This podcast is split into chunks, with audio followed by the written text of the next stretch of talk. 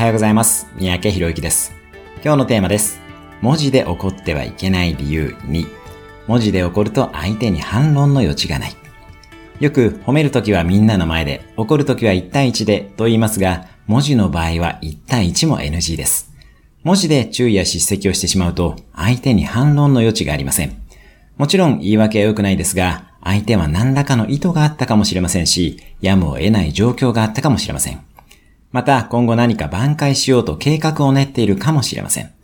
そういうことを一切聞かずに注意をしてしまうことになります。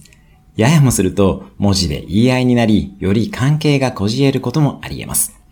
どうしても文字でやり取りをせざるを得ない場合には、注意や叱責、不満を表す前に、相手の意図を聞いてみましょう。その上で少しでもいいので直接話をしていきます。